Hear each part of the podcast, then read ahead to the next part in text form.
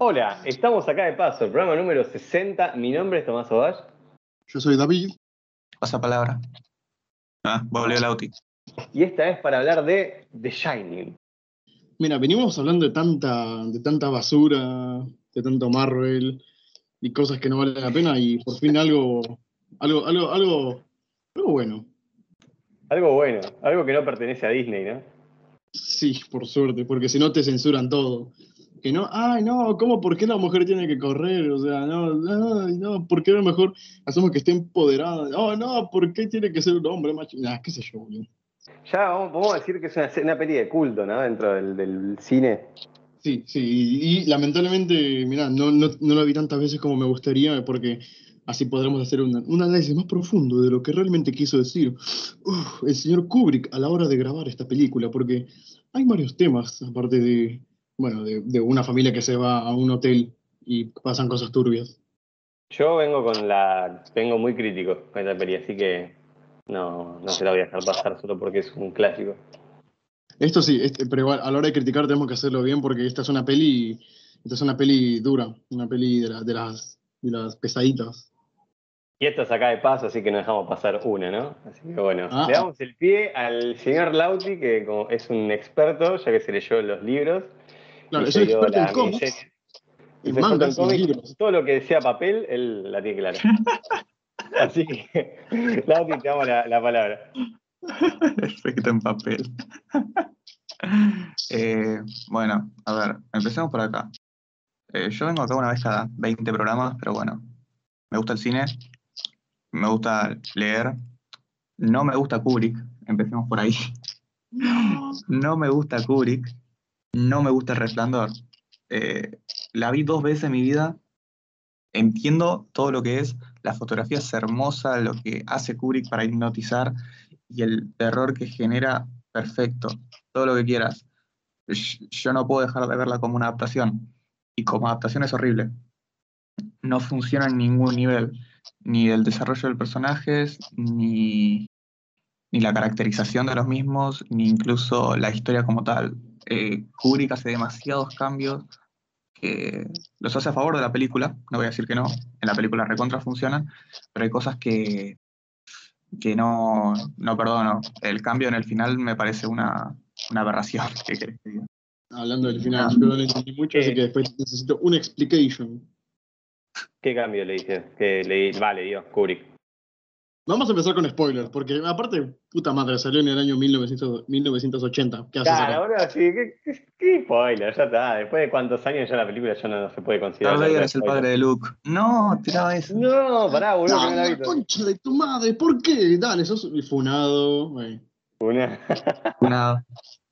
Yo creo que es el spoiler más grande de- del cine, ¿no? Como todo el mundo lo dice y todo el mundo lo sabe. Pero es otro, es otro tema. Ahora, alerta de spoiler, Lauti, ¿qué, ¿cuál es el, el cambio adicional al final? En el libro, a lo largo de todo el libro, tipo desde que llegan hasta por 20 capítulos y hasta dos páginas antes del final, eh, un tema muy importante del libro es la caldera, la caldera del hotel. Tipo, eh, fíjate ajustar la caldera porque si no todo explota, fíjate ajustar la caldera porque si no todo explota, y así por 200 páginas. Eh, en el final, cuando Jack está persiguiendo a la familia, eh, vieron que el hotel es como la fuente de poder de todo, ¿no? Los fantasmas y todo, así, Sí. etcétera. Eh, como que se acuerdan de tipo, de tipo, oh, la caldera. Eh, se acuerdan tarde, la caldera explota, explota el hotel y ahí muere Jack. Así, con el hotel explotado. En la miniserie de King, que la escribió King, reescribió este final diciendo que Jack llega a la caldera al tiempo para enfriarla y hacer que, el hotel no, que no explote, pero su impone su voluntad y por el cariño a su hijo y a su familia decide dejar que la caldera explote y él muere, se sacrifica ahí. Mientras que en la peli de Kubrick se muere congelado y la cara es un meme. Bueno, no solamente eso, sino que esta película, no sé si decir ha sido parodiada, ha sido homenajeada por muchas escenas que tiene, muchas escenas icónicas. Y eso no lo puedo, eso no lo puedo negar, es muy icónica la película. nos dejó muchísimas, muchísimos memes, muchísimas cosas que se vieron en infinidad de programas. Que, que, pensando rápido se me vienen, no sé, tres o cuatro escenas que son súper icónicas, ¿no? Está el hachazo en la puerta, hasta el nene en el triciclo con las, con las gemelas, hasta la, la vieja con, en, la ducha. Una más, una más para que no quede vacía. A ver. El laberinto, la, el ascensor con la sangre, eh, la, cuando él rompe la puerta y podemos seguir. Ahí se elegimos la cara congelada, a ver otra, otra, no queremos quedarnos más. Así ¿Cuánto queda la concha nueva? Vamos a crear uno. ¿A usted le dio miedo? A ver, yo, yo, sé que esta pregunta es medio una boludez porque estamos en pleno 2021 y ya no es tanto no sé cómo explicarlo, hubo un cambio zarpado y ya tanto, o capaz antes veía sangre y era como, no, boludo, qué horror. Ahora es como muy normal, ¿viste? Lo ves en todos lados, gente muriéndose. Entonces, capaz preguntar ahora, che, ¿te dio miedo esta película? Claro, o sea, lo comprendería, ¿no? Pero a mí no me dio miedo, a mí lo que me dio fue como tensión, o sea, estaba como con la mano en el cuello diciendo, coño, que no, que no se encuentre con el nene, ah, verga, que no, que no le pase nada a la, a esposa, ¿no? ¿Qué, ¿Qué, pasará? Porque viste que en un momento eh, empiezan a, a subir las escaleras tanto. Ay, la esposa, no me acuerdo cómo se llamaba la esposa de, Jack. Ah, la esposa, vamos a decirle. Tampoco que, tampoco que tiene, tiene, tiene participación, pero me parece un poquito mala su participación a mí. Y esto. Decía, ¿qué, le va a pasar, no? ¿Que, la va a matar de verdad? porque yo no lo había visto. y sí te genera como tensión, tensión y suspenso. A mí me pasa que, así hablando de personajes al pedos, entre comillas, la participación del negro, que no me acuerdo el nombre, siento que fue al pedísimo. Yo entiendo. Alahan creo que era, o no, o Halloran, ¿cómo era? ¿El nombre? Y Halloran creo que era, no me acuerdo bien. Ah, no lo sé. Pero lo que veo es que, o sea, entiendo que toda su participación sirve para X, eh, X punto, para llegar a X punto, pero la sentí muy al pedo. O sea, como si no, si no estaba el negro no pasaba nada. No me acuerdo qué pasa en el, libro, si te soy sincero. Sé que no muere, pero sí no tiene mucha participación tampoco en, el libro. Raro que no haya muerto al principio. Nada, era juego. no, bueno, yo supongo que será más como para establecer un poquito al nene, ¿no? De que ambos tienen como esta conexión porque... No sabría decirlo bien por qué. O sea, este el resplandor, porque todos pueden hablar con el resplandor. No es una conexión entre ellos nada más. Bueno, todos, o sea, pero entre ellos no, pero en esta película solamente conocemos a estas dos personas que pueden comunicarse por el resplandor, así que es entre ellos. O a menos que en el libro, o, va, no sé, porque, no, no sabría decir si alguien más, pero sí es una conexión entre los que tienen el resplandor, The Shining, vaya. Correcto. Pienso que sería más para eso, no, no tanto como para ah, el personaje que, que, debería importar. Claro, pero tenés tres personajes y si me, me pones a uno con nombre, porque el negro tiene nombre, eh, he de suponer que va a ser importante, ¿viste? Por eso digo. Consulta, ¿en el libro El Resplandor tiene una explicación de lo que es, por lo menos, o algo? Es un poder mental. Corta. Corta, naces con él. Un poder mental, dice. sí. Tiene desarrollo, pero no explicación de inicio. Una cosa que me pasa en cada película es como saber qué, por, qué tiene cada nombre una película, ¿no? O sea, no sé, ejemplo, Marvel, no. Y Los Vengadores, bueno, Los Vengadores es el nombre del grupo de los superhéroes. Y yo nunca supe por qué se llamaba El Resplandor. Y no sé, se me hace un poquito raro. Fácilmente se podría llamar El Hotel, o, bueno, otro nombre, ¿no? Más choto que se me ocurra ahora mismo. Claro, o sea, es como que, no sé. O sea, Encima acá no tiene tanto desarrollo, tanto desarrollo, o de lo que yo recuerdo, tanto desarrollo de resplandor. Y yo me esperaba un poco más eh, que hablaran del resplandor en sí. O sea, es como, ah, sí, nosotros podemos hablar por, a través de la mente, listo, chao, nos vemos. No sé, me esperaba un poquito más. Claro, y eh, ojo, podemos estar diciendo pelotudeces acá porque después viene alguien y nos dice, no, porque mira, tú no entiendes la profundidad de todo lo que quiere decir el resplandor, en realidad viene de la palabra, y qué sé yo, amigo, no sé, no, así a priori de lo que puedo decir es como que no, entendería. Por eso digo que también que no, no comprendí quizás alguna que otra cosa, no sé, lenguaje cinematográfico de luces, juego de cámaras, y planos, qué sé yo. No, no, eso es lo que, lo que me faltaría, supongo.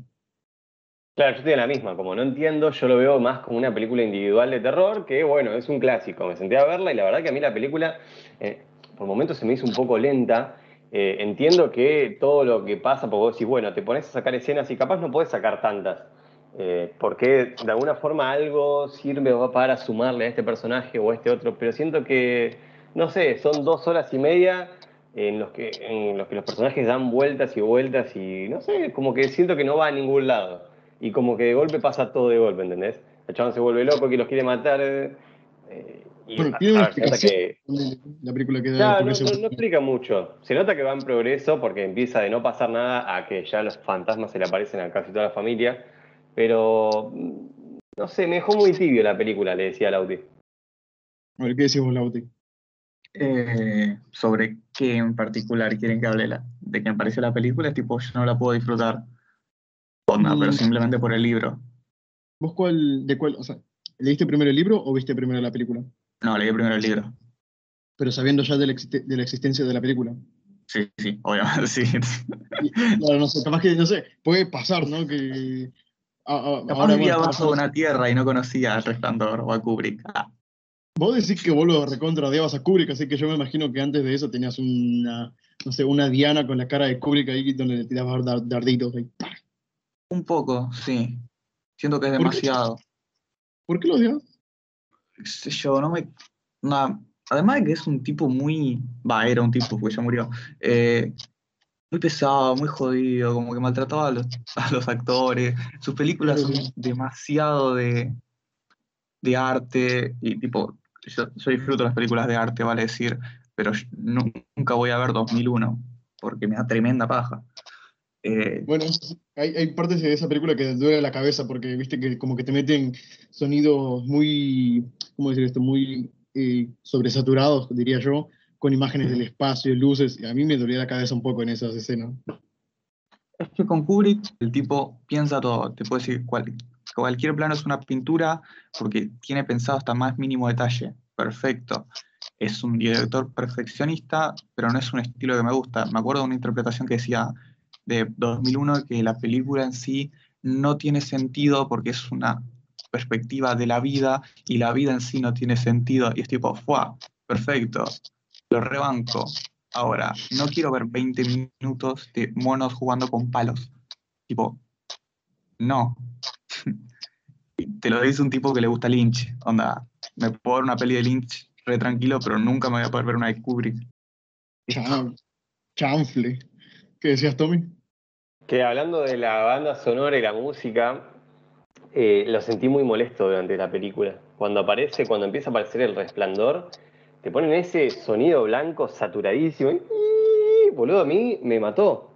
Me- pero me- se me hacía O sea, quería adelantar la escena, boludo. Y, y no sé, eso no se me hace cómodo a la hora de ver una película. ¿Qué crees que te diga? Me rompe la bola que cada dos por tres, cuando salta la música, esté resaturada y, y quiera sacarlo. Es como, Dios, pará. Y bueno, puede ser que esa sea la intención, ¿no? Que sea incómodo, que te dé como una incomodidad, el miedo quizás, porque es que a veces como que acompaña a lo que están haciendo los personajes o a los planos. Eh, por ejemplo, cuando Jack persigue al pibito, vamos a decir el pibito, y como que, no sé, a mí a veces como que me daba como que, uy, carajo, o sea, la música se tensionaba un poquito. Claro, sí, sí entiendo, pero no, no sé, no, por lo menos a mí no funcionaba, me sacaba una bocha, era como, pará, la puta que te parió, bajale el dos volúmenes, dos volúmenes. Dos hercios. Tenemos un nuevo hater de Kubrick. No, no, igual es la primera vez que veo una película de Kubrick, ¿eh? tengo que decirlo. Mira, por lo que yo veo, se, se ve- o sea, si son así tipo como esta, como 2001 o qué sé yo, el Vértigo, sí veo que son películas densas y incómodas quizás. Vértigo de, Sí. de Hitchcock. ¡Coño! Eh, no era- Te no, falta cine, te falta cine, sacalo de acá, sacalo, no merece. ¿Cómo así que Vértigo es de que no? Yo me voy. Perdón, perdón. Eh, eh, no dije nada. No, ahora decís otra película de Kubrick, ya. A ver. Frente a todos. Sabe. O te mato. A ver otra. Eh, mm, mm, mm, mm, mm. ¿Para que la googleo? No, eh, no me acuerdo de otra. Naranja Mecánica, Eyes Wide Shot, eh, Así. eh, Doctor Strange Love. ¿Sí, ¿Cree que siga? Ah, Sí, sí, sí. Doctor Strange, el de Marvel, ah, no entendía nada. re estúpido. Uh, yo también lo pensé, pero.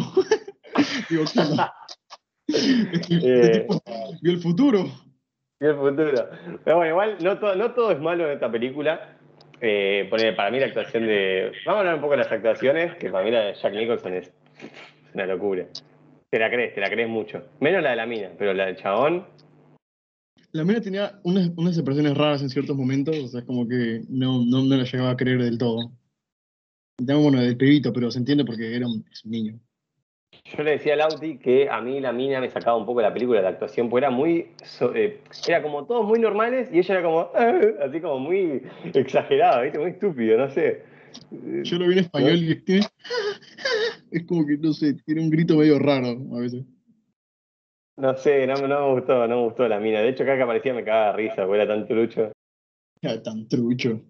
Tampoco que venimos a tirar mierda, ¿eh? Solo decimos nuestra opinión, pero bueno, qué sé yo, ¿viste? No, a mí no me gustó mucho la peli. O sea, nuestra opinión desde, bueno, al menos en mi punto, desde la ignorancia, porque aparte, bueno, con Tommy estudiamos un poco cine, un poquito, tipo, rozamos ahí y nos fuimos a la verga. Saltamos, la tocamos y nos caímos, pero bueno. Eh, igual, sí, ahora la fotografía me encanta, me encanta cómo, cómo Kubrick, acá me metí en terreno peligroso, me chupa un huevo, eh, cómo maneja los planos, eh, cómo ponerle, vamos a decir, por así decirlo, una especie de plano secuencia que usa, no sé, al nene en el triciclo para mostrarte todo lo que es el, el, el hotel. O cómo eh, con la cámara atrás de atrás de, vamos, de Johnny, de, no Johnny, no, de Jack, porque Johnny. Eh, ah, yo le digo Jack, no sé, en toda la es Jack. Eh, atrás de Jack vemos al fondo al nene saliendo desde eh, donde guardan las ollas y eso.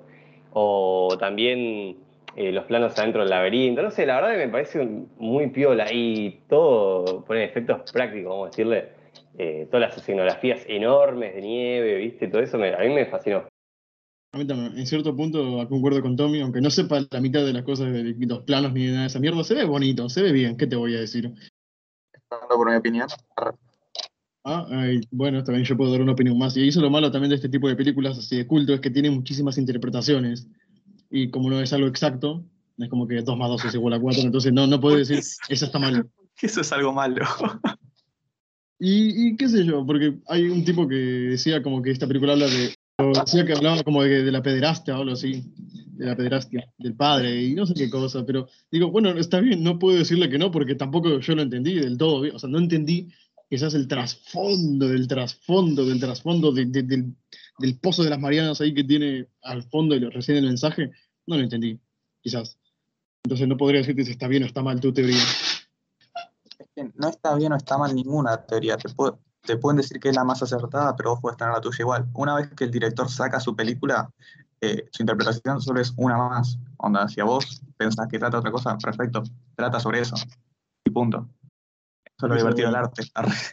Lo, lo divertido, pero ponerle también lo, lo falopa, porque después te viene alguien y te dice que esta película en realidad habla de- sobre, no sé, qué sé yo, eh, la Segunda Guerra Mundial. A ver, a ver, a ver, a ver, está bien, está fumadísimo, pero capaz que te lo argumenta de forma chotísima, pero dice, tiene lógica para mí. ¿Qué voy a decirle? Quizás yo no sé nada y le tengo que decir, le tengo que dar la razón.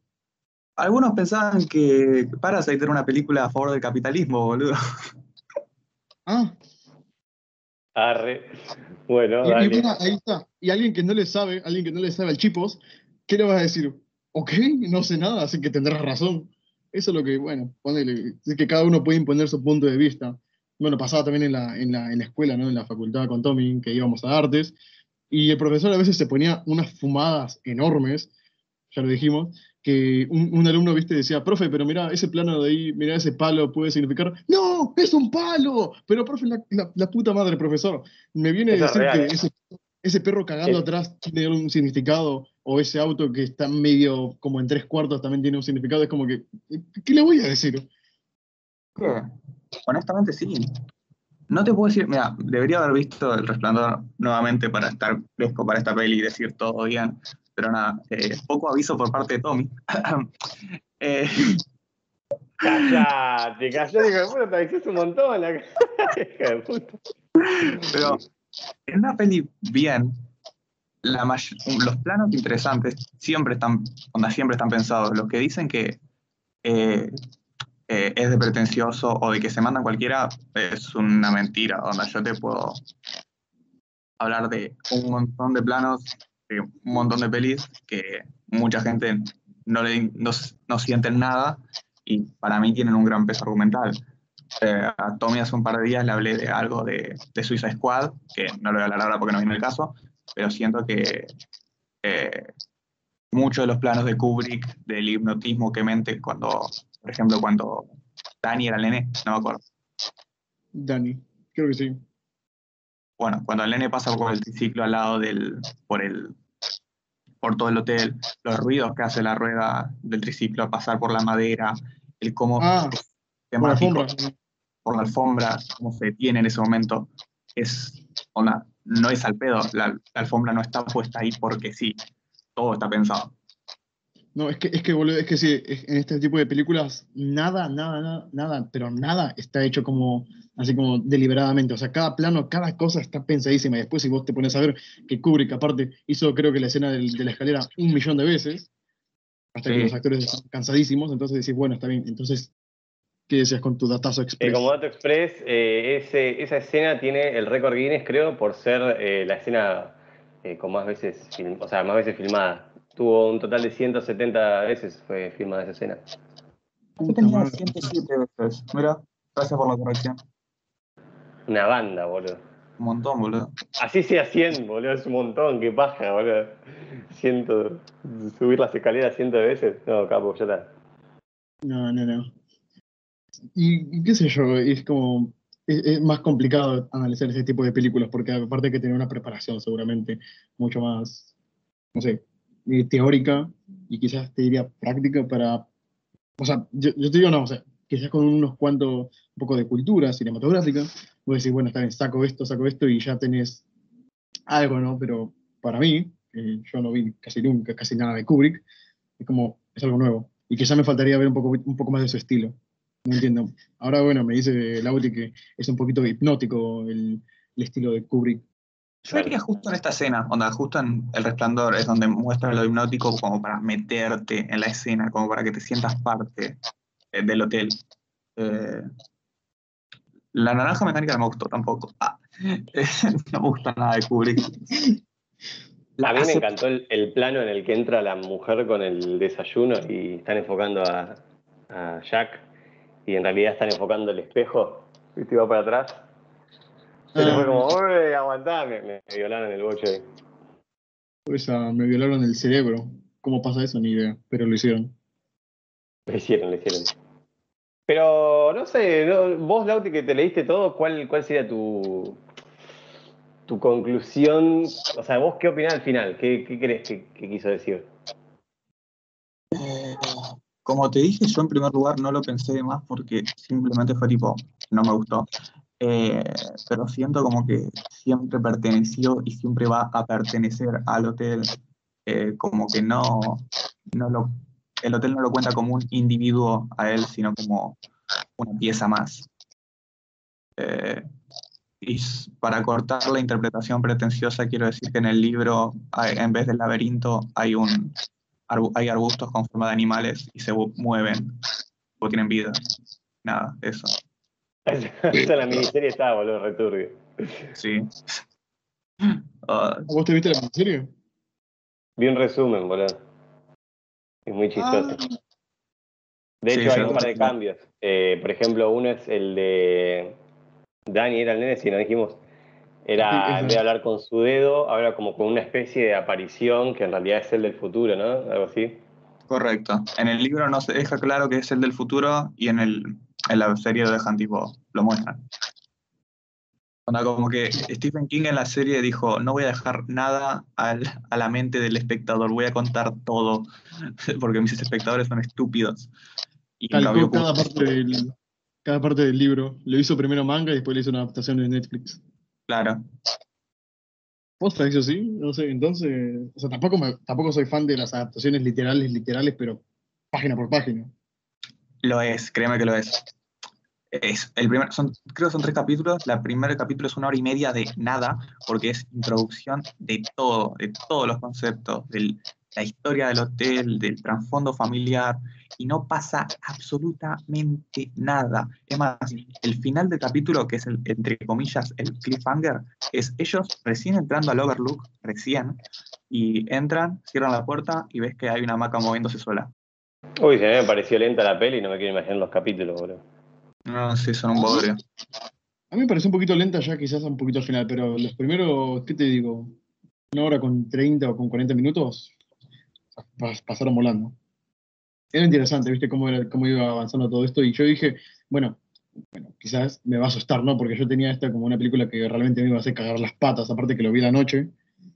Eh, pero no, no, fue, no fue terror, pero sí fue tensión. Mucha tensión. Sí, puede ser. Eh, ¿Qué te iba a decir? Pero, por ejemplo, no sé, a mí tampoco me cerraba cómo es que Jack pasa de volverse loco un día para otro, que después Lauti me dijo que eso tiene más desarrollo en la serie, que no pasa porque sí, así del día a la- de la noche a la mañana.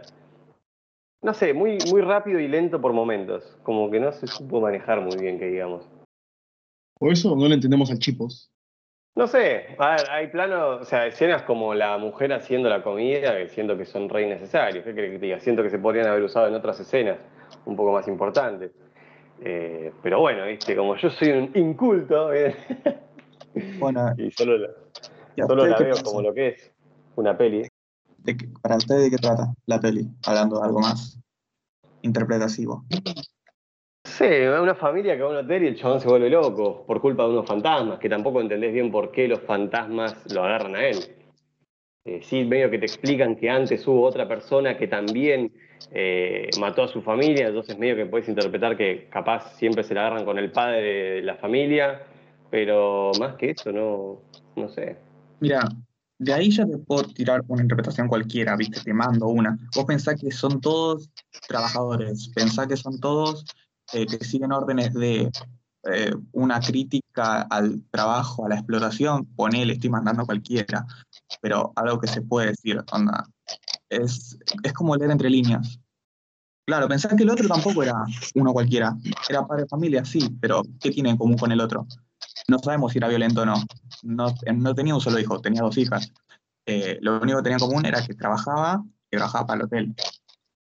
Mm, Sí, yo creo que también puede tener algo que ver con la violencia familiar, porque aparte, antes, incluso antes de todo el hotel, de, de ir, a- de ir a de ir al hotel, el padre ya era un poquito violento. Y después, aparte, ah, tiene una conversación la madre con la psicóloga diciéndole que, sí, mi esposo es muy bueno porque hace como cinco meses que no toma, pero la, la- la herida que le hizo el padre a- al nene fue como hace tres años, es como que no sé qué tan bien pudo llevarse todo eso, ¿no? Como que, y, y el hotel Ah, quizás... tarde, viste. Ujú. Y el hotel quizás, qué sé yo, o sea, al, al el padre ser tan susceptible, quizás se, se dejó llevar por los fantasmas y dijo, ¿sabes qué? Tengo ganas de matar a mi esposo. ¿Por qué no? Es que tampoco lo entendí mucho de eso. O sea, el paso, o sea, sí entendí, todo el concepto que te plantean de que en ese, justo en ese hotel hubo una familia antes que de un padre que mató a su esposa y a sus dos hijas. Y, y justo también, bueno, entonces esa es la razón por la que nadie quiere ir a cuidar el hotel. Pero bueno, el padre este dice, ah, no pasa nada, no hay pedo. Una. También me esperaba un poco, no sé, como que las eh, gemelas ayuden al nene, ¿no? Como queriendo decirle algo. Y no, solo aparecían para asustarlo y nada más. Pero no sé, no sé. No, no tengo mucho más que decir. Me, me dejó muy tibio. Me esperaba una banda de cosas. Fui como, nada, porque ahora vas a ver El Resplandor, la película de terror por excelencia. Y no sé. He visto cosas mejores, ¿qué diga? Tommy Funado, Tommy Funado. Yo también, la verdad es que yo pensé que me iba a dar, me iba a cagar las patas y no. Dale, guacho, vengan de a 20, amigo. Ahora, como yo siempre hago la, la pregunta, del 1 al 5, con comas, adivinen cuánto tiene el resplandor en Letterboxd.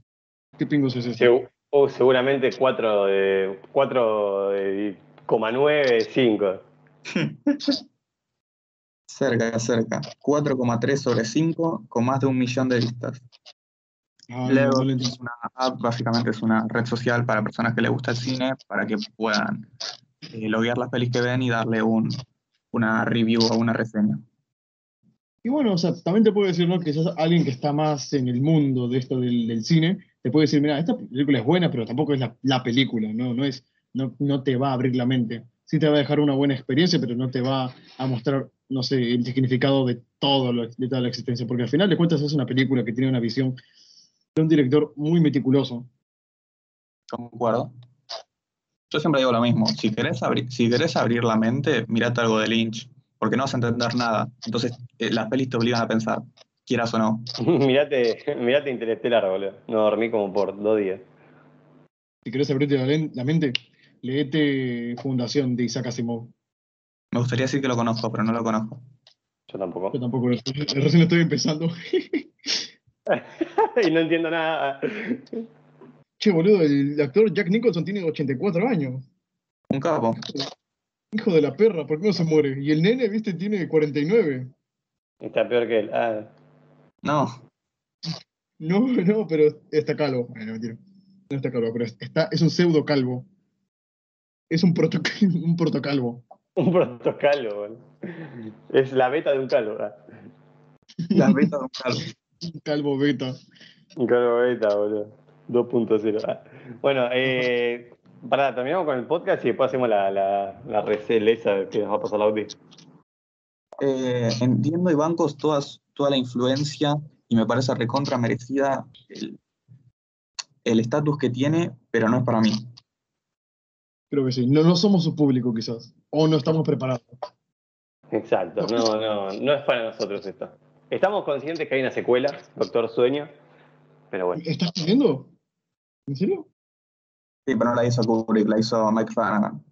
El de Hill Una secuela, una secuela impostor. Esto. Y yo qué diría de la película. Mira, para mí es una película que. Si vos, si vos le sabes al cheese pop, si vos le sabes al cine, la- quizás por los planos te va a gustar, pero no. A mí en general la historia no, no me voló la cabeza. Nada, nada. Pero a mí por la, la trama no me gustó, no me gustó tanto. O sea, no me pareció algo, oh, sí, qué trama. Oh, vamos a tocarnos con la trama. No, no me gustó tampoco tanto. Pero la forma No le que lo sabe al cuenta pop. me gustó. ¿Algo más? No sé. Mm, yo nada más, no sé. ¿Les parece si pasamos a la sección de... Curiosidades. La primera curiosidad es que eh, Jack, el actor de Jack, Jack Nicholson, contó que durante el rodaje dejó de leer el guion porque Kubrick eh, le hacía cambios todo el tiempo.